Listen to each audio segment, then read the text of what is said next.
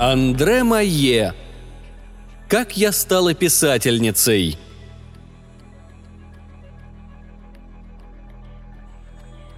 Четырнадцатая улица ведет к Эстривер. Десять часов вечера. Толпа еле передвигает свои неживые ноги. У нее гипсовое лицо, одно из тысячи лиц нашей синтетической цивилизации.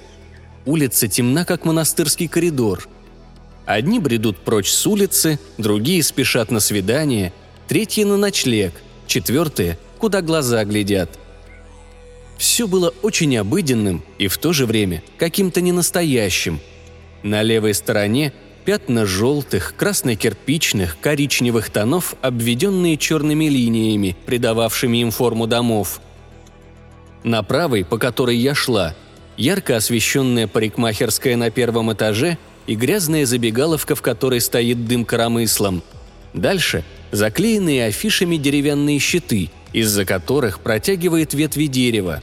Клочья афиш оповещают о новой демонстрации старого кинобоевика «Девушка в военной форме». Я ни о чем не думала и только жадно поглощала все впечатления, предлагавшие себя моему праздному уму. Какой-то тип остановился на углу Первой авеню и закурил сигарету с таким видом, будто без нее он не смог бы перейти улицу. Что до меня, то я перешла ее не задерживаясь и увидела, что из-за спины типа с сигаретой появилась и движется навстречу мне странная личность, рассмотреть которую мне удалось благодаря неоновому свету, падавшему из витрины с обувью.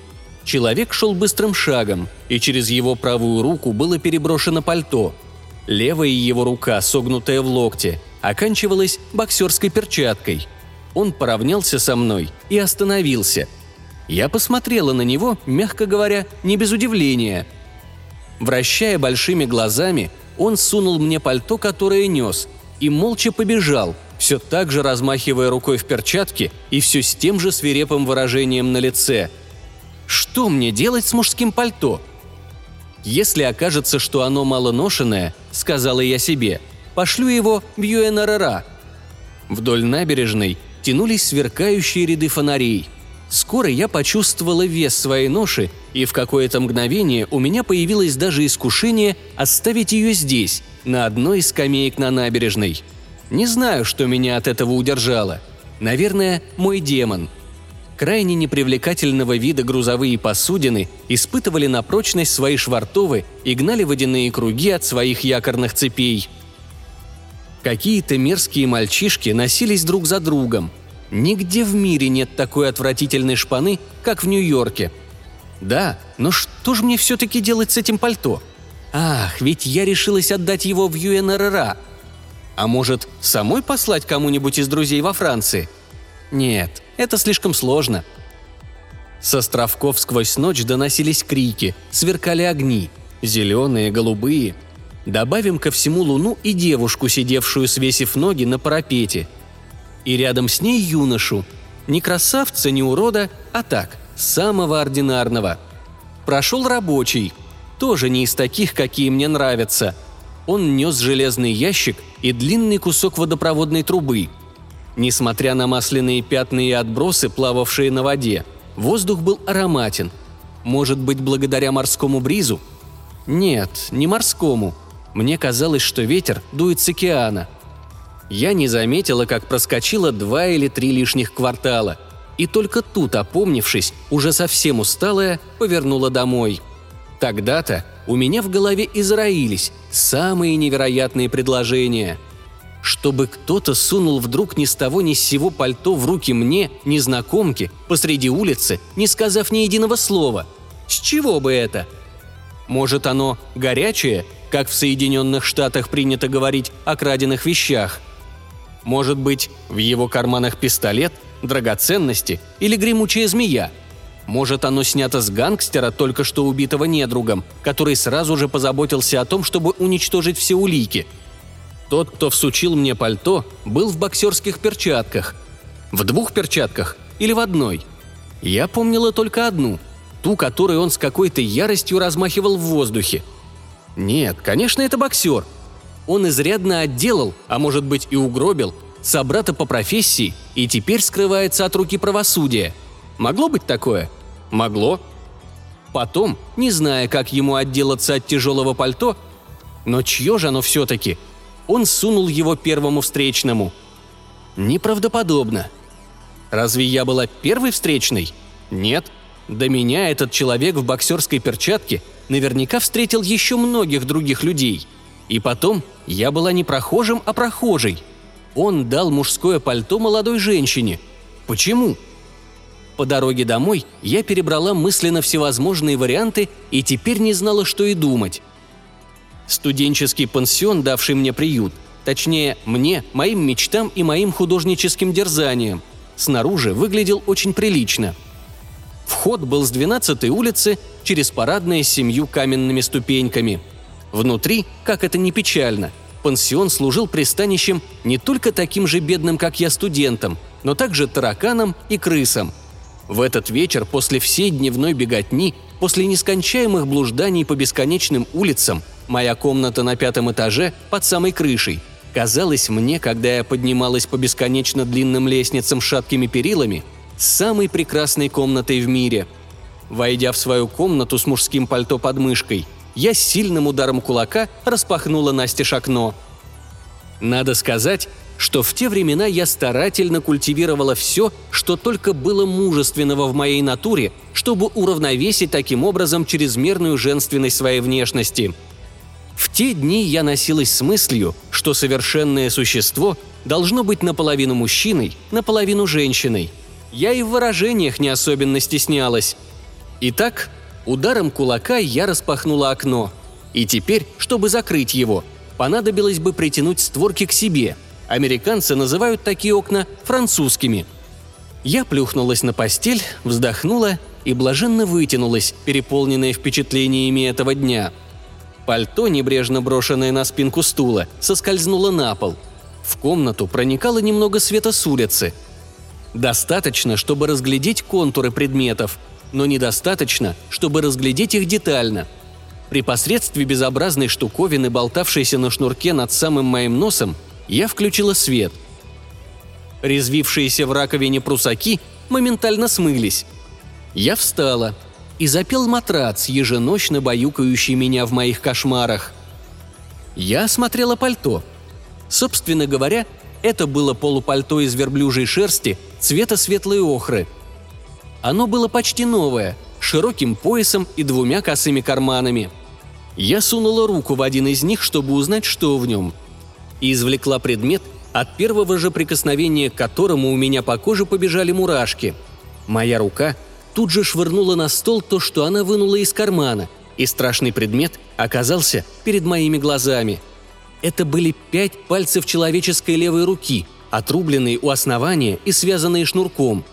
Мгновенно сработали два рефлекса. Сначала меня вырвало в умывальник, а потом я схватила шнурок за его конец и выбросила этот ужас за окно – меня начало трясти, и я не могла сдержать икоту. В течение десяти минут мне казалось, что я умираю. К счастью, я не обедала в этот день, и после нескольких болезненных конвульсий мой желудок успокоился.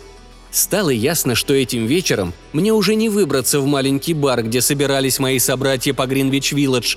Пара бесталанных художников, неудавшаяся актриса, полные надежд поэтессы – более везучие, случалось, угощали там мазил вроде меня черствым сэндвичем и чашкой кофе с коньяком. Это псевдофранцузское подвальное заведение называлось «Кошачья миска», и действительно, с завсегдатаями там не особенно цацкались. Не больше, чем с бездомными кошками из водосточных труб. Я начала снимать блузку, когда вдруг, повернувшись к окну, увидела ногти этих жутких пальцев, взобравшихся по стене дома к самой оконной раме – Ужас! Ужас! Я взяла туфлю и стала бить по ним каблуком, и била до тех пор, пока они не разжались. Они свалились вниз, и я сразу захлопнула окно. Неужели все это происходит наяву? Схватив пальто, я выскочила из комнаты и сбежала вниз к привратнице. «Я нашла это на скамейке у Истривер», — сказала я ей. «Отдайте ее вашему мужу, мне оно ни к чему». «Это прекрасное полупальто», — сказала она и вы могли бы продать его. Я снижу вам квартирную плату». Я поднялась к себе, думая, что, может, хоть теперь у меня будет покой. Я не понимала, что происходит. А вы бы поняли?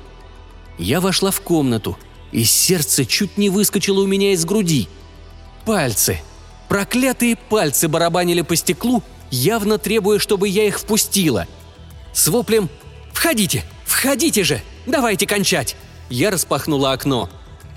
Пальцы спустились на паркет, быстрыми, уверенными шажками двинулись к столу.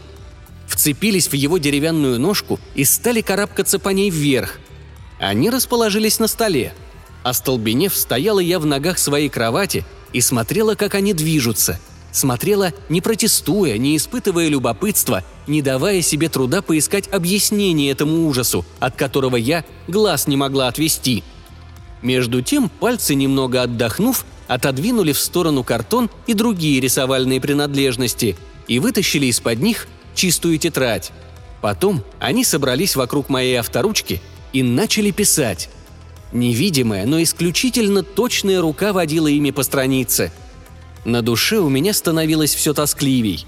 Воздух густел, звуки становились громче. Я задыхалась. С того места, где я стояла, я очень хорошо видела, что именно пишут пальцы – мы были послушными орудиями левши, с которым расправился его враг. Наш хозяин умер сегодня вечером. Только в нас он еще живет, но нам, чтобы мы жили, нужна ты. На какое-то мгновение между мной и миром встало черное облако. Отрезанные пальцы все писали, а я надела берет, жакетку и бросилась вниз по лестнице. Я бежала по улице, бежала и бежала – я поняла, что ужас навсегда поселился рядом со мной. Я бежала и говорила себе «Четырнадцатая улица ведет к Эстривор. Там уже не будет страха». Парапет над рекой был не очень высокий. Я занесла над ним ногу, но какая-то неведомая сила за моей спиной удержала меня. Морской ветер сдул с моего лица гримасу тоски. Я села на скамью, а мое сердце уже покидали последние мятежные порывы – надо было смириться со своей горькой судьбой. Ничего другого мне не оставалось. Пальцы, удержавшие меня от самоубийства, лежали у моих ног. Я не задавалась вопросом, как они меня догнали. Я взяла их и положила в берет. И этот берет я несла в руках до самого дома. Дома я вытряхнула его содержимое прямо на стол. Пальцы ударились о него с глухим стуком. «Выкладывайте, что там у вас?» – сказала я им – они снова сплелись вокруг моей авторучки и написали «Мы дадим тебе богатство». «Каким образом?» «Берегите нас. Без души нас ждет разложение. Дай нам слово. Люди бессмертны в той мере, в какой их помнят или любят. Помнить о чьем-то присутствии уже значит любить. Мы не просим у тебя ничего, кроме духовной поддержки – Доверь нам свою жизнь, а мы дадим тебе богатство». Какой сатанинский договор предлагался мне? И все же на душе у меня стало как-то спокойнее. Я сказала «Оставайтесь», и добавила, желая сохранить за собой, на всякий случай, путь к отступлению. «Вы мерзкие. Я смогу терпеть вас, только пересиливая отвращение». Пальцы нетерпеливо задвигались и приступили к работе – не могу сказать, что я хорошо спала эту ночь. Всю ночь напролет в темноте моей конуры скрипело перо, которым водили по бумаге проклятые пальцы. Я попросила у знакомого пишущую машинку, и пальцы перепечатали текст. На другой день с рукописью под мышкой и с пальцами в кармане я все время чувствовала их там. Я вошла в самое крупное издательство, где меня сразу же принял шеф – бросив беглый взгляд на кипу бумаги, которую я положила перед ним. Он, с места в карьер, предложил мне великолепный договор, который я тут же приняла, и аванс в 10 тысяч долларов. Он почти насильно навязал мне своего агента, Проныру, который, не сходя с места, подобрал мне роскошно обставленные апартаменты. Большой магазин обновил мой гардероб. Модный парикмахер придал новый вид моей голове, который и увековечили фотографы – Вскоре ее можно было лицезреть во всех журналах и газетах Америки, многократно воспроизведенную, со многими и всегда лестными комментариями. Издательский агент познакомил меня со всеми театрами и ресторанами города. Обо мне он говорил не иначе, как с величайшим почтением. Скоро мое имя перестали употреблять без эпитета «гениальное». Я-то хорошо знала, что такое моя гениальность. Пять кусков мертвечины, связанные шнурком от ботинок. Когда пальцы писали мой второй шедевр, я была уже известнее Эйнштейна, прославленнее любой кинозвезды. Временами, наедине с собой, я пыталась вновь обрести самое себя. Я рисовала. Мои наброски, какими бы неудачными они ни были, были моими. Вскоре для меня был отрезан и этот путь. Издательский агент застал меня, когда я рисовала небоскребы, схватил, несмотря на все мои протесты, стопку рисунков и использовал их для рекламы. Люди буквально рвали их у меня из рук, и о них было много разговоров. Мои рисунки называли любимым времяпрепровождением гениальной женщины. Мужчины, как я вижу теперь, докучливее тараканов. Мне некуда деваться от них и фальшивый рай, который для меня создали живые пальцы мертвеца, оказывается страшнее преисподней. Они, эти немыслимые пальцы, присвоили меня, и я стала существом без собственной жизни. Ночью они создают романы, статьи, элегии. Когда я не сплю, я слышу, как они пишут. На рассвете они соскакивают со стола на ковер и идут в мою комнату. Они хватаются за полок кровати, и потом я чувствую их – ледяные и неподвижные, у самого своего горла. Когда ужас становится непереносимым, я встаю и ставлю пластинки. Я часто напиваюсь, хотя терпеть не могу алкоголя. Я не стану выбрасывать пальцы за окно, они все равно вернутся. Я не говорю им ничего, но, быть может, в один прекрасный день я их сожгу. Или испробую на них действие кислоты – я чувствую, что скоро мне будет просто не в моготу выносить их присутствие, а ведь они любят меня и наверняка читают без труда мои самые затаенные мысли. Не сильнее ли обычного сжимали они сегодня утром мое горло –